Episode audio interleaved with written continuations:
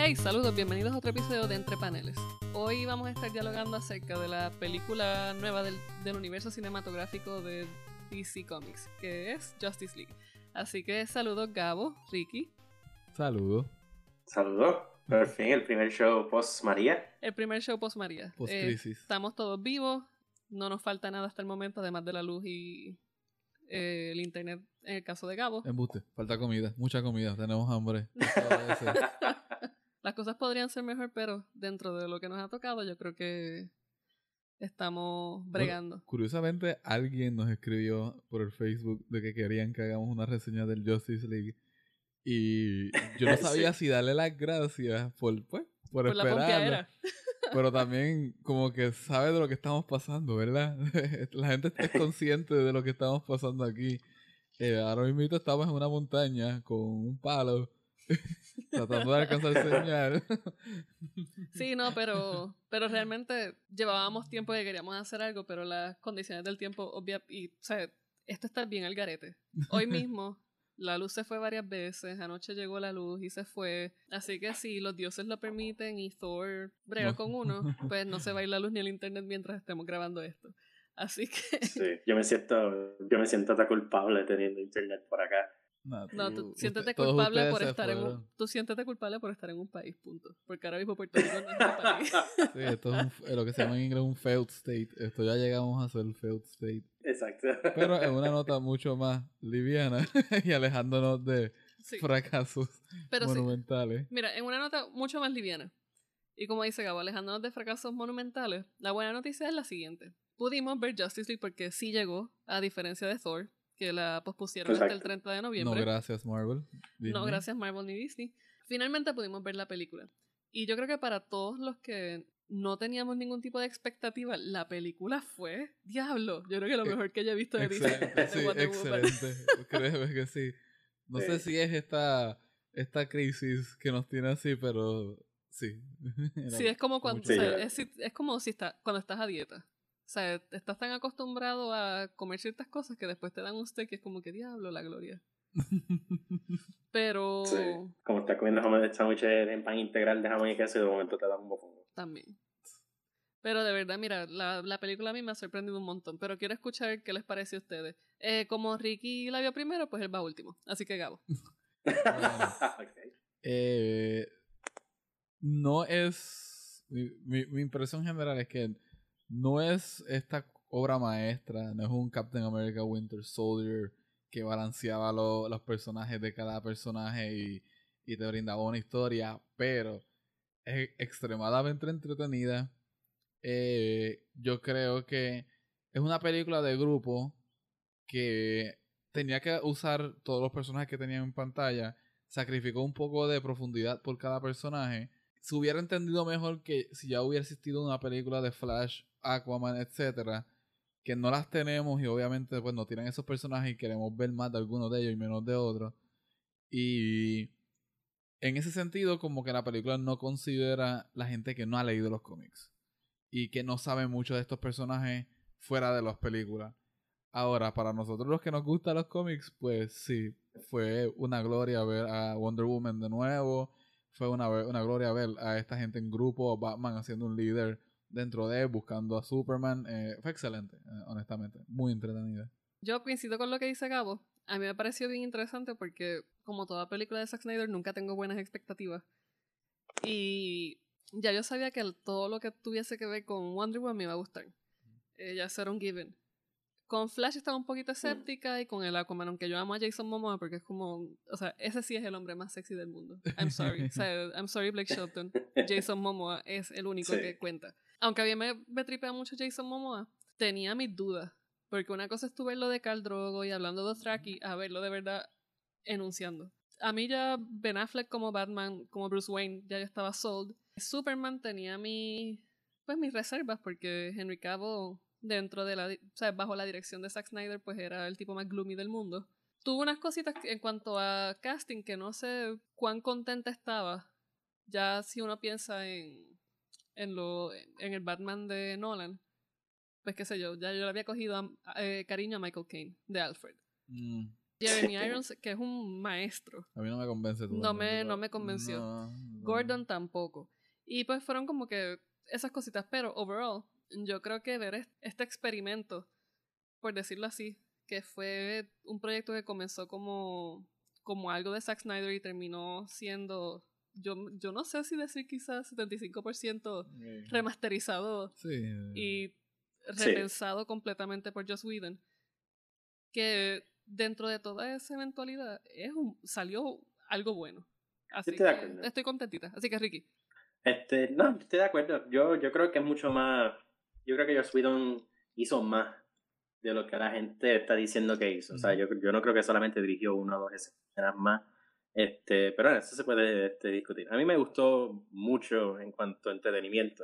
Yo la encontré súper entretenida. Este, The Flash estuvo a ley de nada de, The Flash tiene unas escenas y unos momentos bien buenos y otros donde yo mismo pensaba que ni hacía falta en la película. Pero Aquaman me interesó mucho, le hubiesen dado un poquitito de más profundidad y quizás hubiesen hecho más con el personaje. Pero para mí, realmente la estrella de la película, pues sale bien, bien poco. Este, que es Superman, pero. Ah, yo pensé que ibas a decir Steppenwolf. Steppenwolf. Este, es un villano un villano de Marvel en una película de DC. este, que, la, que la estrella, las, dos estrellas, las dos, los dos personajes que más me gustaron fueron Superman y, y Cyborg. A mí Cyborg me gustó mucho. Este, la actuación de, de, ¿cómo se llama? Ray Fisher. Eh, el actor. Sí, algo Ray Fisher. Este, Ray Fisher. Pues a mí la interpretación de él fue genial porque se siente como que tiene elementos de humano, pero como que también se siente medio medio robótico en cuanto a cómo habla y se expresa y se mueve. Mira, ¿sabes? En general, una película muy, muy buena, con unas cositas. Yo creo que mientras menos atención le prestes a la historia, más atención le prestes a los visuales y a la acción, mejor. Bueno, Ricky y Gabo, les pregunto, ¿creen que fue muy evidente la mano todopoderosa de Joss Whedon en la película? Porque yo realmente pienso que, que sí, yo creo que es demasiado evidente. eso, se, eso se responde rápido. Eh eh, sí, desde un principio uno nota la mano de, de Josh Whedon en esto, que coincidentalmente ya se siente como la mano Marvel a la misma vez, porque como él, él ha dejado su huella ya en estas películas de superhéroes, uno no puede evitar de pensar esto fuera de... Eh, Ricardo comentó ahorita que Flash tiene unas escenas que son buenas y otras innecesarias. Eh, algo que Flash, de Flash que eh, se retomó bien en esta película fue el humor y yo creo que fue gracias al toque de Whedon. Que Whedon sabe mm. hacer eso, esos, esos toques de gracia en algunos momentos. Eh, sí, también se le trató de dar unos toques de gracia a otros personajes como a Batman, que para mí no debieron estar ahí. Para mí no, no se debió porque para mí Batman es una figura casi sagrada. Aunque este Batman de este universo es distinto, que también hay que reconocer. Pero para mí la figura Batman como que no se, no se debería llevar a ciertos niveles. Pero sí, en cuestión de la narrativa de no somos grupos, no somos amigos, somos... Se, nota muy Widow, se nota como que lo que pasa en Avengers, solamente que en, Marvel tuvieron más tiempo para, para hacerlo, aquí tuvieron que hacer una película, pero se nota muy evidente lo que, lo que hace Widow. Sí, yo, yo estoy de acuerdo. Yo creo que incluso estaba viendo un artículo ahorita, este, y estaba viendo un artículo que que hablaba básicamente de eso mismo. Por ejemplo, los colores de la película, los primeros anuncios de Justice League tenían el, los tonos estos opacos de Zack Snyder. se veía mucho más oscura. ¿De qué? Zack Snyder. Zack Snyder. Zack Snyder, exacto. este, eh, pero, pero sí me, este, yo creo que Whedon tuvo que ver mucho más con, con el producto final, particularmente en cuanto a edición el, el, color palette, por decirlo así. Eh, creo que donde más evidente se ve es en el, en el tono de la película. Es una película bastante liviana, ¿sabes? Yo me acuerdo mucho a... En parte me acuerdo a la, a la primera Avengers y en otras me acuerdo a la segunda. yo creo que, que, la película realmente lo que hace es reciclar la, la, trama de Ultron. Se la aplica a Steppenwolf. Este, lo único que curiosamente, eh, con menos desarrollo, aquí lo hace mejor. Sí, a mí. Dicho eso, sí, yo parece, Yo creo que Verónica mencionó los otros días que era como, como ver un episodio largo de, de, Buffy, pero con los, con los personajes de DC. Tiene muchos elementos de Buffy y de otras cosas de Joss Whedon. Sí, no, eso iba. A mí, de las cosas, yo creo que hay unos elementos de, de Zack Snyder que... hay unos elementos de Zack Snyder que que uno puede, que uno puede ver en, en unas escenas particulares. Yo diría Mm. que cuando Lois está hablando con Martha Kent, eso es una escena de, de Zack Snyder. Otra escena que tratan de hacer así también de, de él es, al, es el principio, esa batalla entre Batman y el primer Ultronfly. Pero a mí me parece que reinó más el, todo este imaginario que, que construye Joss Whedon. Por eso yo le, yo le decía a los muchachos que para mí era Buffy meets Batman The Animated Series. Y yo podía Exacto. ver ese, ese juego incluso con, con el portrayal que hizo Ben Affleck de Batman en esta ocasión. O sea, esas medias sonrisas, esos guiños, esos medios chistes que no son tan buenos, pero que uno se ríe porque pues le da penita. Eh, o sea, eh, tenía, tenía esa esencia de, del Batman de Paul Dini y Bruce Timm. Y estuvo bien chévere en ese sentido. Yo soy súper fan de Joss Whedon. La gente podrá tener todo lo que sea en Mm. contra de él, pero o sea, soy súper fan de Buffy. Y ese humor, no sé si decir como que medio bobito o witty de, de Buffy, estaba ahí bien presente. Y yo creo que eso ayudó mucho a que la, a trama se moviera. La trama no es muy fuerte. Pero Sí. el- al tener la mano de, de este hombre, pues yo creo que sí, que aligeró un poco el paso sí, y abrió, abrió espacio. Dime. pero fíjate, yo, yo como quiera pienso que, eh, aunque sí vi una similitud, ¿verdad?, con Avengers, sí yo creo que fueron bien inteligentes en darle su propia identidad a Justice League. Que, que pensé que, que esta era la versión Avengers de, de, de Warner Brothers, en cuestión de tono y en cuestión de temática y de todo. O sea, realmente hay un montón de cosas que van a compartir porque son del mismo género Sí, sí. y en muchos casos pues los tropos y, y los estereotipos y, y los arquetipos todos se, se comparten mucho Ujú. Pero se, aún Joss Whedon no tratando de hacer versiones Marvel de los personajes de DC y yo creo que en eso eh, es un gran logro porque entonces sientes que estás teniendo una experiencia bien distinta y como que estos personajes si tienen algo de oscuridad que le hace mucha falta a los de Marvel por lo menos en las películas. A mí me pareció que bajo la dirección de, de Joss Whedon, incluso uno puede notar quizás que estos actores dieron, dieron otra cosa. Incluso con el mismo Superman lo podemos ver. Y no es solamente que uno nota cuando pues que le quitaron el mostacho a. Henry Cavill, pero sino en, en la forma en que esta vez él dirige sus discursos, la forma en que él le habla a la gente, en la forma en que él se, se muestra, es, es toda otra cosa. Eh, a diferencia de lo que pudimos vi- ver en Batman v Superman y en Man of Steel. Eh, Sí, yo creo que le dentro- tomó tres películas, pero Sí. llegó. para mí, dentro de Ujú. estos portrayals, el Superman de Joss Whedon es el más fiel Sí. al, al Superman del cómic. Y tiene que ver mucho con los colores. O sea, eh, Superman tiene que ser un, super- un superhéroe brillante que, pues, como en la película, represente esperanza, como que sea así Sí. de, por lo más cliché que suene, tiene que ser eso.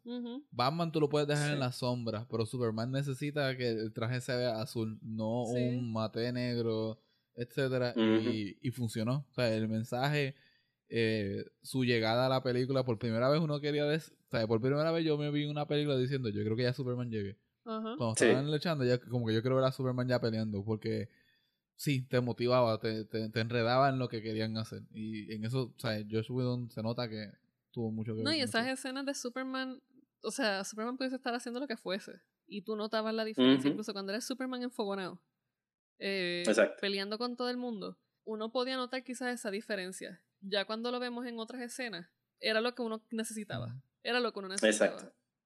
Sí, ¿no? Eh, eh, como que balancea el grupo y lo hace tan y tan y tan bien que, bueno, yo, yo hasta me emocioné y todo cuando salió. Yo dije como que contra esto por fin salió Sí, bien. sí. Este, qué bueno que, que lograron capturar, ¿verdad? Lo, lo- lo- la metáfora de la esperanza. Es más, desde, desde que empieza, que empieza de una forma bastante curiosa. El, el video que aparentemente es como que se está tomando de un celular. Sí, los niños. Ya ahí yo decía como que, "Eh, este personaje como que lo, lo han cambiado un poco. Y, Sí. Pero sí tengo que decir que, que cuando Superman sale y la secuencia de acción que le sigue, justo, es de las mejores cosas que he visto en una película de superhéroe. ¿Sabes? Toda esa, toda esa escena de, de- de acción que tiene cuando Superman regresa, los efectos, los visuales, cómo él mismo se proyecta, está genial, genial, genial, genial. O sea, cuando dices cuando Superman regresa, ¿te refieres a cuando regresa y pelea junto a los héroes? ¿O, O cuando con- regresa contra- y, cuando y pelea. pelea No, contra que no los reconoce por, un, por una primera instancia. que no lo reconoce por un momento. Ok. Sí, a mí... Esa ya- escena quedó genial. Esa secuencia estuvo buenísima, pero para mí, de verdad, lo mejor fue, y a mí se me pararon los pelos de la emoción, fue cuando él empezó a mirar a Flash cuando le iba Sí, corriendo por el sí. lado. Sí, sí. Yo me lo imaginé porque ¿sabes? sabemos que Superman es igual de rápido o más rápido que de Flash. Sí. y cuando Sí. Flash empieza a correr al lado yo, es que te va a ver y ahí mismo él lo mira y yo. Sí. Sí, no, no, de es- verdad, que quedó genial. Y es es toque las- Whedon y eso es otro toque, Sí. toque Whedon de nuevo. sí. No, y esa es una de las partes más gufias porque ese es literalmente el mega guiño a los lectores de los cómics. Sí. Porque desde siempre ese ha sido uno, uno de los debates nerd Ujú. De y, que te ha presentado el cómic como cinco veces. O sea, es ¿cuál es más rápido? ¿Superman o Flash? Pero esta película creo que se, se ba- basó mucho en guiñadas a, los Sí. a los fanáticos, porque yo fui con alguien que no sabe de los cómics y al principio sale el Parademon y yo, a ustedes les van a explicar quién es, qué es un. Parademon, porque sale de la nada, ah, que se Sí. alimentan del miedo, pero ¿por qué? No te van a explicar por qué. Y después de un tiempo, como a mitad de película, es que te dan el mito de quiénes son los Parademons. Y lo de. Flash, de nuevo también tenemos otras guiñas así que Sí. no, no, no te explican necesariamente, pero si tú eres un fanático de los cómics vas a entenderlo. Sí. Que de hecho a mí me... Algo que me molestó mucho de, de, de la reacción que, que tuvo Batman vs. Superman en las redes sociales era que esta cosa con que Batman vs. Superman fue hecha para los fanáticos. Ah, sí. Yeah. No, que eh, yo, cosa que yo nunca entendí. exacto. No, Esta... Esta es hecha para los fanáticos. Esta es hecha- así mismo. Pero entonces, yo me, viendo la película, yo me di cuenta. Esta es hecha para los fanáticos. Sí. Pero ya que bateamos el argumento cuando fue Ba- Batman vs. Superman, ¿nos los permitirán usarlo ahora? La gente que no le gustó la película Justice League, porque hay muchos que la están criticando afuera y entiendo que no es perfecta, pero tampoco merece lo que se está recibiendo. Entonces no, le podemos decir, mira, esta sí está hecha para los fanáticos, o caeremos dentro del grupo de esta otra gente. No, no, yo, yo, lo que pasa es que yo, yo puedo argumentar mejor que esta estuvo hecha para los fanáticos que, que Batman vs. Superman. A ver, ¿cómo? ¿Cómo? Voy a sacar la libreta, espérate. Exacto. Pero yo creo que es más, yo creo que esas guiñas son más inteligentes, yo diría. Ok. Mientras las la Son guiñas de, de, de Batman vs. Superman no son ni, no son ni guiñas, son como que Soy unos signs bien grandes que dicen, mira, una guiña, esto pasa en los cómics. Sí, no, no es, Este, no yo es creo una que, que guiña. es más inteligente. Es el letrero que dice guiña. Exacto. Eh, no, yo creo que sí coincido, Ricky. Yo creo que en Batman v Superman se da esa cuestión del guiño, pero es, es bien evidente. Es, qué sé yo, te voy a poner a, a Batman trepado en, en una torre como si fuese una gárgola en la sombra mientras está mientras viene un relámpago. Exacto. Es la cuestión del grappling hook. Es, o sea, son esas cositas. Es lo mismo que hizo con Watchmen. Watchmen fue una foto. De- Ujú. O sea, fue una foto del cómic, de un motion comic con gente. Eh, Sí. Y uno puede entonces argumentar que Batman v Superman hizo eso mismo, pero Justice League es un guiño en el sentido de que tocó unos temas particulares dentro de la trama y no, neces- y no se veía forzado. Sí, eso mismo iba a decir, que, que como que fluyó de forma natural. Sí, era muy orgánico. Y que se sintió genuino. Sí, definitivamente. ¿Cómo fue? No, que, que coincido completamente contigo. Una de las cosas que, que mucha gente criticó y que pues quizá está también entre otro de los dilemas que luego mencionaremos, que es la petición para que, Sí. que saquen el Snyder Cut, es que la película tuvo un, o sea, uno pensaba ya en BBS, BBS fue casi The Passion of the Christ en cuanto a, al, al- a la extensión. Pero esta película fueron solo dos horas. El, el estudio fue bien enfático en que tuviese esa duración. ¿Ustedes, ¿Qué ustedes opinan de Ujú. esto? ¿Creen que utilizó bien su tiempo? ¿Creen que necesitaba más tiempo para desarrollarse? Es que yo pienso que pudo haber usado más tiempo. Se siente como que apresurada en algunos momentos la película. Tienes que balancear cinco personajes. Sí. 4 o 5, el 5 Ujú. llega después. Tienes que balancear varios personajes. Dos de ellos, tres de ellos, dos de ellos no tienen su propia película. La gente, como que por decirlo así, no los conoce. Uno de ellos es Batman, que este Batman no lo conocemos, pero el mito de Batman ya es suficientemente grande para que la gente tenga una memoria colectiva. De hecho, en esta película hacen que, en cierta forma, reconocen todas las películas de Batman como si fuesen parte del mito, porque aluden a las de. Tim Burton y creo que hasta aluden hasta una de las de Schumacher, como que de paso mencionando entre las conversaciones de Alfred y Batman, entonces se están reconociendo que todas estas películas sí ocurrieron, eh, Elseworld o cosas así, pero sí ocurrieron dentro de una continuidad. Y Sí. como que te da una historia de un grupo que tú no conoces dos o tres, pero conoces el resto. Y por alguna razón, de nuevo, si sabes de los cómics, te funciona. Ahora, si tú eres un crítico que está buscando desarrollo de personajes dentro de una historia, pues no lo vas a encontrar. Y va a haber fallas. Por eso es que esta película yo sí creo que pues, lo- para los críticos puede fallar, pero para los fanáticos no nos ha fallado. Exacto. Y yo creo que por eso ha recibido unas críticas tan fuertes. Yo creo que el problema es que, que mucho crítico entra sin el conocimiento que quizás verdad una persona que lee cómics tiene. Uno de los personajes que más sufre de desarrollo es eh, Cyborg, que es tan importante para entender los Mother Boxes. Y, y todo, ¿verdad? Porque es que están funcionando, porque es que se están este, estremeciendo ahora mismo, en este momento en la película, en vez de en otros momentos anteriormente. Y, y yo creo que, que sí necesitaba por lo menos el origin story de, de Cyborg para que también uno pudiese este, entender mejor el personaje y sus frustraciones. ¿sabes? No enseñaron cómo fue la, la explosión, eh, cómo fue que, que, que, el, que el papá usó el, el Mother Box para darle vida de nuevo. Esas cositas yo creo que hacían falta. Yo creo que Aquaman, más de interacción de él con, con más personas del grupo, pero por lo menos yo creo que como que dieron una versión bastante resumida, directita al grano que funcionó. Eh, con Wonder Woman, y este caso me dio curioso porque yo todavía no como que no sé cómo pensar, de, de- no sé qué pensar de Wonder Woman. En muchas cosas me gustó, me gustó que no las redujeron, ella es igual de importante y, y es una guerrera, ¿sabes? De verdad que incluso en muchas, muchas escenas se ve como que la, la, la, la, la integrante que, que va, ¿sabes? Rápido a la acción mientras los otros muchachos están pensando en lo que van a hacer. Y eso, eso a mí me gustó.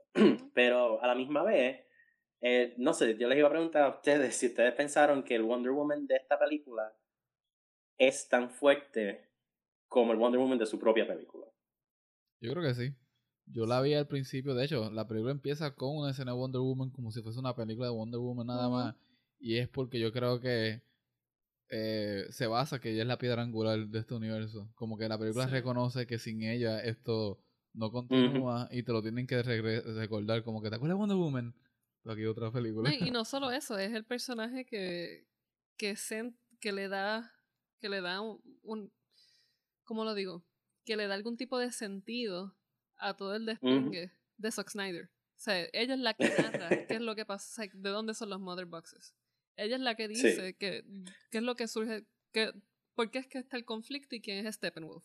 Sí, yo estoy de acuerdo. Yo creo que por lo menos, yo quizás quizás un problema que tuve con, con Wonder Woman, poquito más, como que la sentí como que es- esta, mujer que como que todo el Justice League de una forma u otra como que quiere tratar de acercársela amorosamente de una forma u otra. Este, no, no, no es una cosa extrema ni una cosa que me daña la película, pero sí la vi un poco más objectified que en su propia película. No sé si ustedes vieron lo mismo.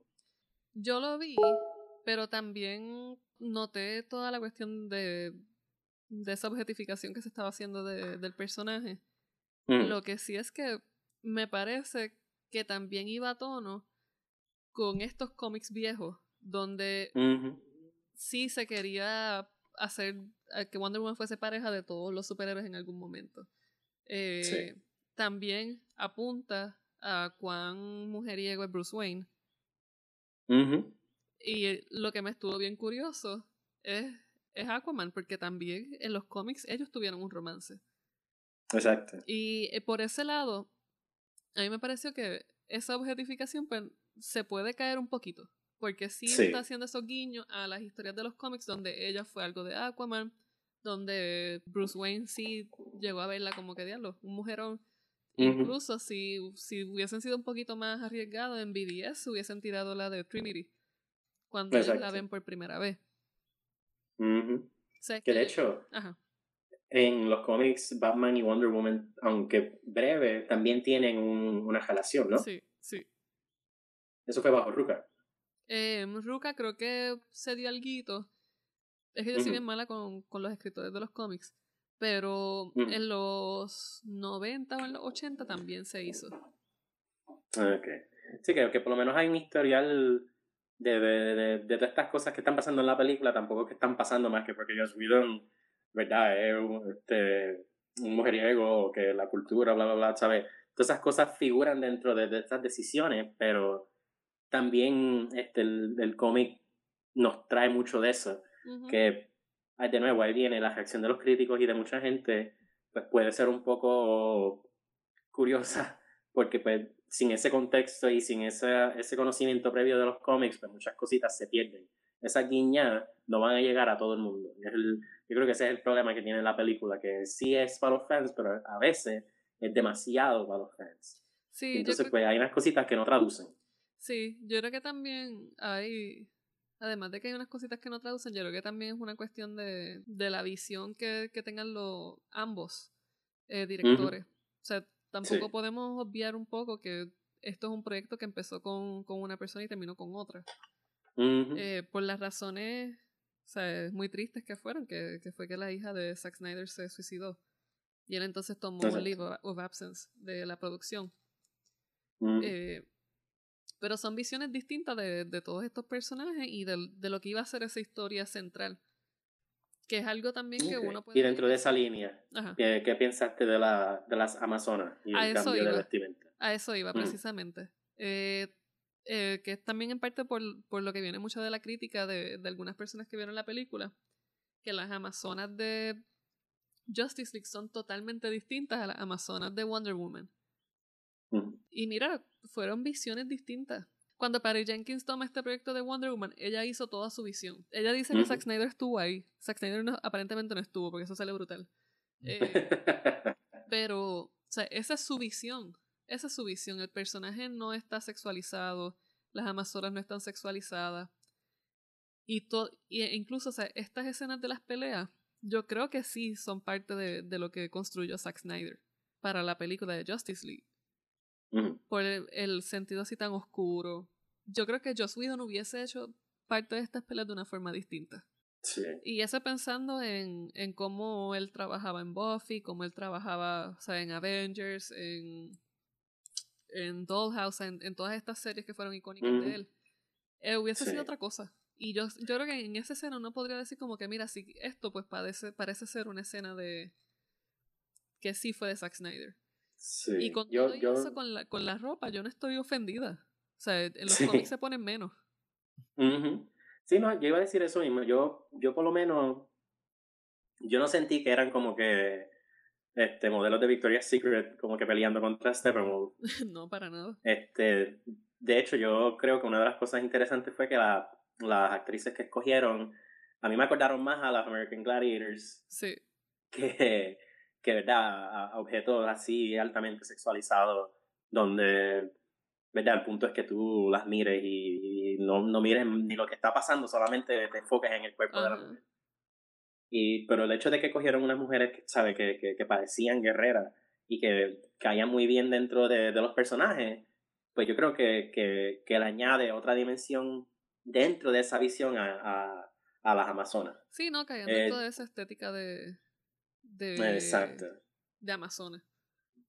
yo prefiero lo, lo, el diseño de la de Patty Sí. Pero esto no es, no es que me, me dañó la película ni, ni pienso tampoco que debe ser un punto tan controversial. Y al fin y al cabo, cuando, o sea, cuando los Amazonas se enfrentan a Steppenwolf y a los Boom Tubes, que lo que, los que salen de los Boom Tubes, oye, los Boom Tubes es otra cosa que no explican nunca.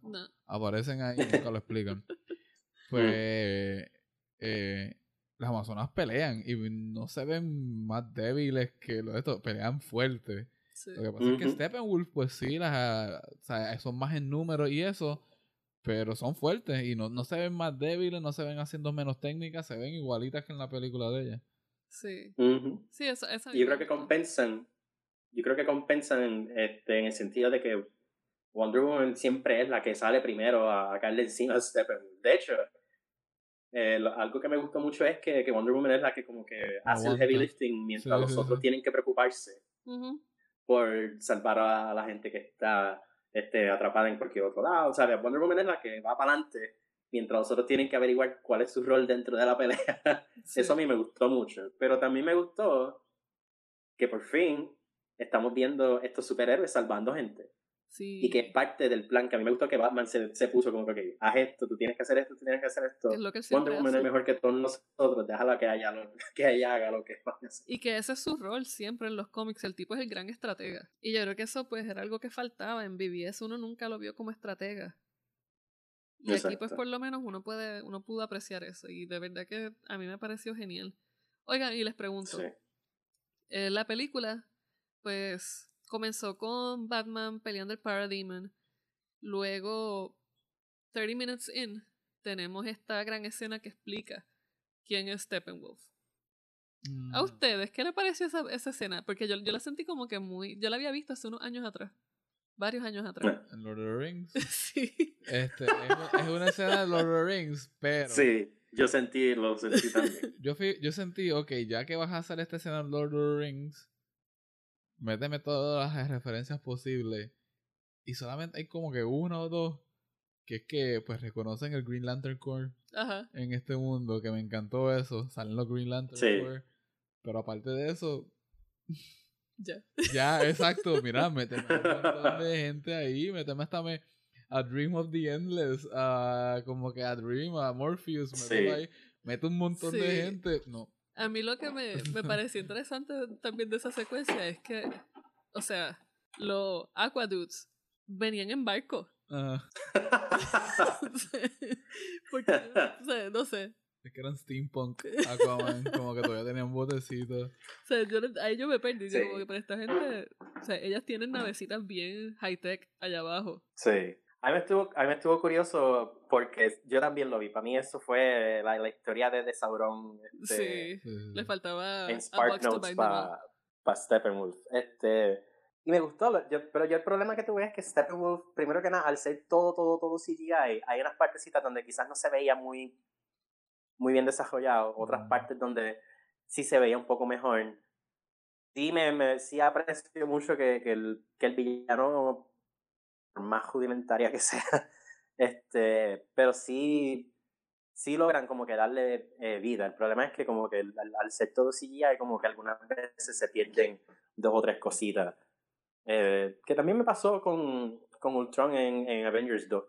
Yo, yo no soy fan de, de tener un personaje tan grande, aunque sea el villano, como que, que sea todo CGI. Sí, lo que me pasa a mí Como con que la por más que uno intente. Yo no creo que la música electrónica es música, pero sí, porque es que no tienes como que alguien concreto allá atrás. A mí me va a pasar con, con Avengers cuando hagan este hombre, Thanos. Ah, sí. Aunque es Josh Ujú. Brolin y se nota que es la cara de Josh Brolin. Brother, tú estuviste frente a una computadora lo que tuviste Sí. en, en green screen, como que una pantalla verde. Eso no es para mí necesariamente actuar. Sí, el- sí. Para mí, Steppenwolf, yo creo que no, no debió haber sido el villano. Primero, ni siquiera mencionaron cuál era el planeta del que venía. Oh, oh, oh. Pero mencionan a los New Gods. Mencionaron a los New Gods. Uh, Exacto. Sí, lo mencionan a los New Gods. Y eso a mí me gustó mucho. Pero continúa. Pero Eso yo, que- yo, yo espero que eso sea el, el Una- gran, la gran movida de DC Sí. mientras se mueven, que sea New Gods. Meter a Orion, Sí. meter a Eso, Granny.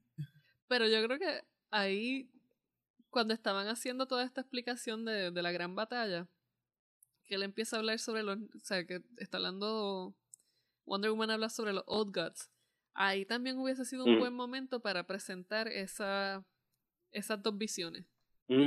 Sí. Eh, pero sí, a mí la Steppenwolf yo creo que le faltó mucho. Tenían que hablar sobre Darkseid, sobre Darkseid, sobre la sobre Apocalypse. Yo creo que hubo unas cositas que quis- o incluso el hecho de que el tipo está por ahí con mommy issues, diciéndole mother a todos los mother boxes. Y no Ujú. explican cuál es la relación entre el mother box y él. Exacto. Eh, yo creo que eso pues hubiese sido, pero claro, son dos horas. sí, son dos horas y yo creo que, que, que algo que yo sí, a, a, mí me gustó mucho de la película es que se nota que la película realmente es sobre el grupo y yo creo que una de las cosas buenas que, que uno de los pros, ¿verdad? Que, que tiene Steppenwolf es que es tan, ¿sabes? Como que uno está tan indiferente con él que tú te enfocas enteramente en la dinámica entre los personajes del Justice League. Sí. Y yo creo que por lo menos para eso, si, si tuvieron que sacrificar el villano para que nosotros pudiésemos disfrutar de, de, de Flash y Aquaman y Batman y Wonder Woman volando. Sí. Pues mira, eso yo creo que es un buen trade-off, ¿sabes? Yo, yo aprecio eso, pero este... El problema es que mucha gente lo compara con Avengers uh -huh. cuando hicieron el, el, desarrollo de cuatro o cinco personajes uh -huh. de Marvel, lo tuviste un villano como Loki, que está bien Exacto. desarrollado, y ellos querían ver exactamente eso mismo. Eh, uh -huh. Es difícil tener como que alguien del calibre de Tom Hiddleston ahí, pero eh, desarrollaste un grupo y lo hiciste bien. Yo por sí. lo menos le doy un chocolatito a, a, Justice League por hacer eso. Sí, yo creo que ahora si, si Warner Brothers se pone las pilas para Justice League 2. Yo creo que uh -huh. esto podría ser un buen proyecto, pero tienen que pensarlo muy bien. ¿Cuáles van a ser las conexiones? ¿Cómo van a explicar eh, otras cosas eh, sobre, el, sobre la génesis de todos estos personajes? A mí me gustaría saber más sobre Cyborg y su relación sí. con el Mother Box.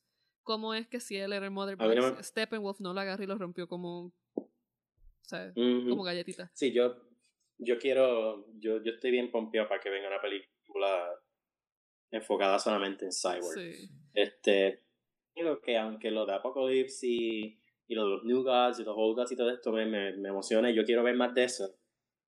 El after credits de la película, el último, el segundo, sí. me emocionó mucho más con la idea que, que salen. Este, porque esta idea de, de por fin vemos a Lex Luthor, que es lo que está haciendo, vemos a Deathstroke, y de momento Luthor dice, mira, esta gente se, se hizo un equipo, ahora nosotros necesitamos el de nosotros. Ese es el Legion of Doom. Bastante. Pero, pero, es una idea bien clásica también, porque remite a la idea de DC Comics eh, cuando eran como que inocentes. Sí. Yo, le, yo le expliqué a, a esta, mi compañera, cuando fuimos a verla, como que, ah, ¿tú sabes que es el Legion of Doom? Y pues no. Y hice la vocecita de Back then at the Legion of Doom cuando hacían en las caricaturas, porque esa es la única forma que uno se acuerda de verlos a ellos en el pantano. Y yo como que, pues, eso es el sí. Doom.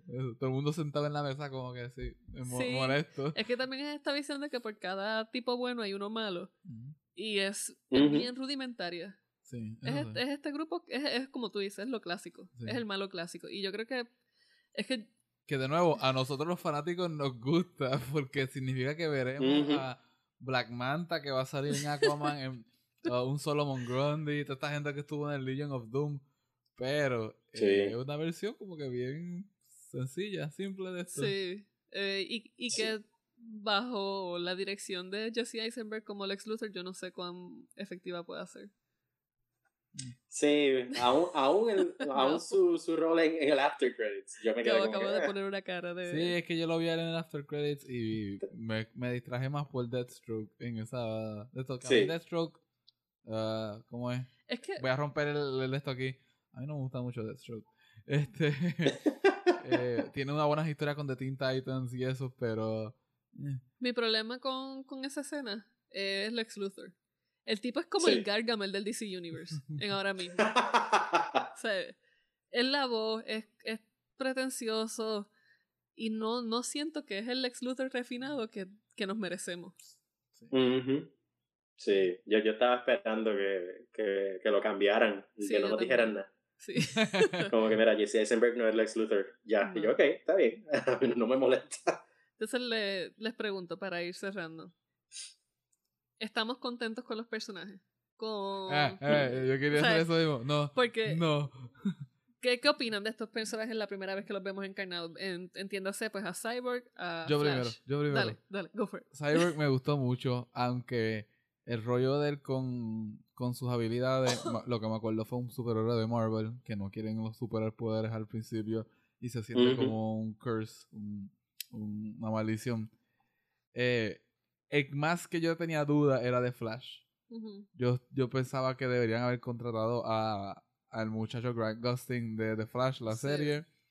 Este muchacho brega como Flash, es cómico.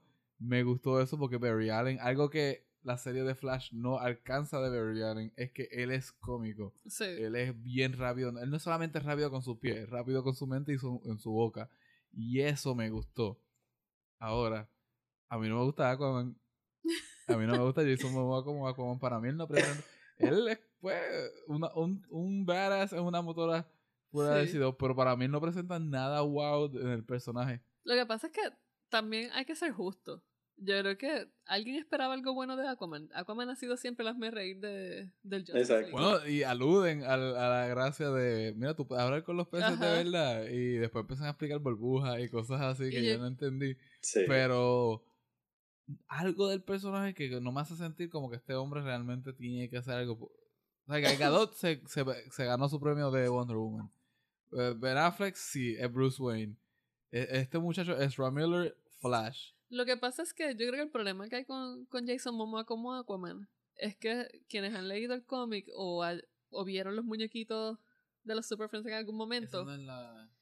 eh, Aquaman nunca ha sido así. Sí. Aquaman siempre ha sido como la versión, vamos a decir así, es como la versión Wonder Woman hombre, pero bien relax. Exacto. O sea, el tipo nada lo Mm. molesta, es bien pausado, es bien considerado, él es, él es, él es diplomacia pura. Sí. Y Exacto. acá tenemos un metalero. O sea, Ujú. No sé si... Sí. entonces ahí pues crea No, esa, diferencia entre los personajes. Para mí, yo se lo decía a Brenda en el, mientras el cine, yo es que Wonder, eh, Aquaman era Wonder Woman nene. O sea, Sí, es que- Y de hecho, y ahora no te, no te sorprendas si ves como que un cambio de imagen de los cómics a parecerse más a Jason Momoa. Porque mis estudiantes ya me están diciendo, ya lo, el Aquaman de los videojuegos, este Injustice y eso, se parece más a Momoa. Así que van a querer hacer como que un parejamiento con esa imagen porque ho- honestamente lo hace verse distinto. Eh, lo hace verse más... Y sí se ve como alguien del océano, en eso sí. Mm. Pero no sé, no, no lo relacioné con Aquaman. No. Eh, pues ni con el yo, ese, pero algo, ni ese. sí. yo iba a decir que primero, no, no sé qué, qué juego de Injustice juegan los, los estudiantes tuyos porque es rubio, con pelo corto Yo y creo actúa que, como un, yo creo que quizás lo- los estudiantes de los estudiantes de Gabo quizás se refieren a que DC pues tiró un juego que se llama DC Legends. Ok, es ahí como maybe. uno un juego así como de pelea, tipo Final Mm. Fantasy, por decirlo así. Mm. Y lo curioso de ese juego es que el te sale te sale Aquaman, te sale Aquaman como Jason Momoa y te salen distintas Wonder Woman, te sale Wonder Woman Gal Gadot, te sale Wonder Woman como, o sea, te salen Ah, ok, como si fuesen Sí. los Wonder Woman de los distintos universos. Sí. Igual con Ah, ok. Aquaman, igual con Batman. Eh, Sí. Que quizás se refieren a eso. Ok. Pero a mí. Pero Ajá. No, pero yo, yo estoy, este, sí también tengo mis dudas con, con Aquaman de Momoa. A mí me gustó el Aquaman de Momoa en la película. Yo, yo incluso lo quería ver, quería ver más de él, pero lo quería ver más serio. ujú. Porque el hombre en los cómics, es el- él, él se cree el joyo de que él es el rey de Atlantis. Sí. Y aunque es verdad, él es diplomático, él, él es, él él es un- una persona de, de- de estar sentado en las Naciones Unidas hablando de política, ¿sabes? Una Ajá. persona que quizás es un poquito aburrida, pero, pero es esa tiene esa mentalidad y esa personalidad. Como ah, es de los que, ¿sabes? No, no, no va a querer ser rey, quiere ser rebelde. Que de hecho yo creo que la película como que trata de decirte que esta es la primera vez que Aquaman llega para, esa, para, para Atlantis Sí. Cosa que a mí no me, no me tiene sentido en absoluto, Es que, pero ¿Cuál es la historia de que Aquaman, pues, él, eh, la mamá huye, se casa con un humano Mm. o tiene el hijo con un humano y como que lo mantienen lejos? Hay una versión de la historia que a él lo mantuvieron lejos de Atlantis toda su vida y Sí. a él después es que lo vienen a... Es, el Son of Atlantis o Throne of Atlantis. la No Creo que es Throne of sí, es, es algo así. que a él lo vienen a buscar después de mucho tiempo, so que él se cría sin saber que él es todo este heredero de, de un trono y después que se que lo, lo vienen a invitar. Vi algo de esa historia dentro, Sí. pero de nuevo, como que mamá me parece que es una persona que escucha Kid Rock y yo no confío en nadie que escucha Kid Rock. Sí. A mí me Sí. pareció como que él escuchaba Metallica, pero old school. Ah, pero ahí me Sí. hubiese caído bien, pero. Y sí, pero es que a mí no me gusta Metallica. Ah, no, pues ahí- No, yo para hablar en, en el, dentro del lenguaje de Gabo, yo diría que Momoa es eh, un fan de Metallica, pero del CD de Saint Anger. Lo- Diablo. Sí. Este, pero sí, iba a decir, ¿verdad? Antes de, de- ya que estamos dejando este, otra cosa que a mí me encantó de la película, y solo voy a sé mencionarlo rapidito, la música de Daniel Fran está genial, Uh, uh, mucho sí. más, porque usó samples de las películas de Tim Burton, cual él también hizo la, la música, Sí. usó samples de John Williams de Superman, y como que el, de el soundtrack... Woman, cuando sale Wonder Sí. Woman, el, el, la Exacto, también esa- lo usó. Sí. Usó todo eso, pero lo, lo más gufiado es que entonces la música también como que te dice, mira, todas estas películas, fuck it, todas son de, de DC, Sí. tú sabes, esto es todo el mismo universo, Sí, sí, sí. disfrútense esto, y yo creo que el- como que la música resume muy bien la película. De acuerdo. Esto es una película de superhéroes, son todos de DC. Sí. Nosotros hemos visto todas estas películas, mira, sit back and relax. Se dieron Y cuenta las la partes de. Batman que terminaban con los tonos de, de Batman de, los- de Tim Burton. Sí. Que terminaba con esos tonos y yo como Sí. Oigan, y, y antes de, de terminar, ¿qué les pareció que Bruce Wayne regresa a Wayne Manor a hacerlo la baticueva para todos sus panitas? Hmm.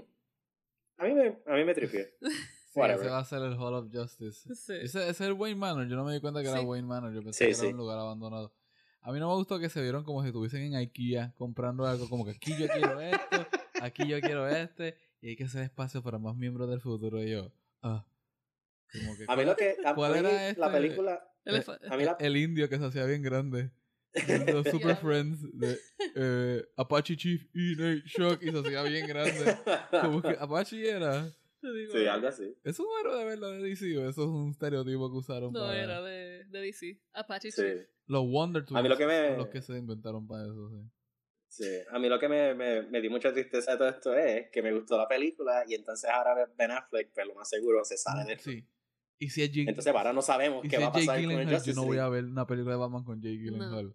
Te lo prometo desde ahora. Yo no voy a ver una película de Batman con Jake Gyllenhaal. Lo que pasa, lo que yo creo es que si es, yo creo que Ben Affleck se quedaría quizás para The Batman y ya.